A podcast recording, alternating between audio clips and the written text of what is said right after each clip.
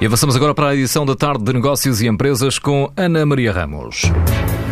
A REN registrou um lucro de 23,9 milhões de euros, o que representa um crescimento de 2,7% face a 2011. Torna 2012 um ano especial, a reboque da privatização da empresa.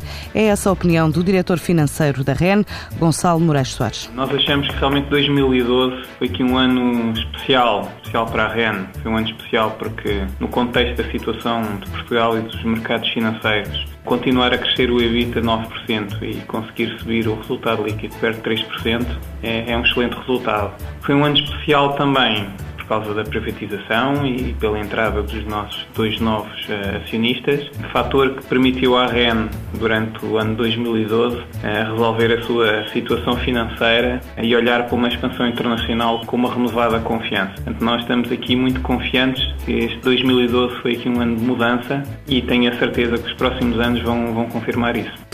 A REN garante assim estar a dar continuidade ao plano estratégico que definiu e admite que neste momento está a evoluir nos estudos feitos a novos mercados. Como é óbvio, apesar de estarmos a continuar a crescer, nota-se algum eh, abrandamento, mas estamos muito confiantes, nomeadamente eh, na nossa estratégia de olhar para mercados uh, internacionais e de conseguir crescer aí também. Na altura do plano estratégico, estudamos aprofundadamente várias oportunidades.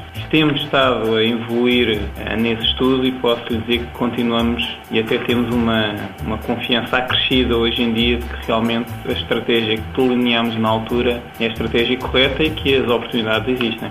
A REN apresentou hoje as contas de 2012, revela que as mais recentes operações de financiamento, em especial o empréstimo do China Development Bank e a emissão pública de Eurobonds, permitiram à empresa melhorar a liquidez e garantir financiamento até 2015. A Altri revelou uma subida de 151% do lucro líquido do ano passado para os 52 milhões de euros. Também um crescimento de 12% nas exportações.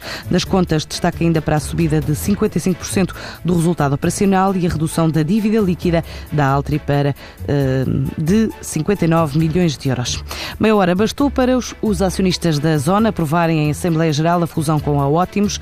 Agora, Mário Silva, o administrador da empresa nomeado pela empresária angolana Isabel dos Santos, espera que os resultados sejam céleres em viabilizar a fusão da operadora com a Ótimos. Os acionistas aprovaram o processo com 99% dos votos, assim confirmou o presidente do Conselho de Administração, Daniel Proença de Carvalho, à saída do encontro que começou às 13h20 e terminou às 4 da tarde. A operação vai depender agora de pareceres das entidades reguladoras do mercado, concorrência, setor das telecomunicações e comunicação social. Negócios e Empresas, a edição de Ana Maria Ramos, agora 5 horas 25 minutos. Negócios e Empresas, patrocínio Banif, a força de acreditar.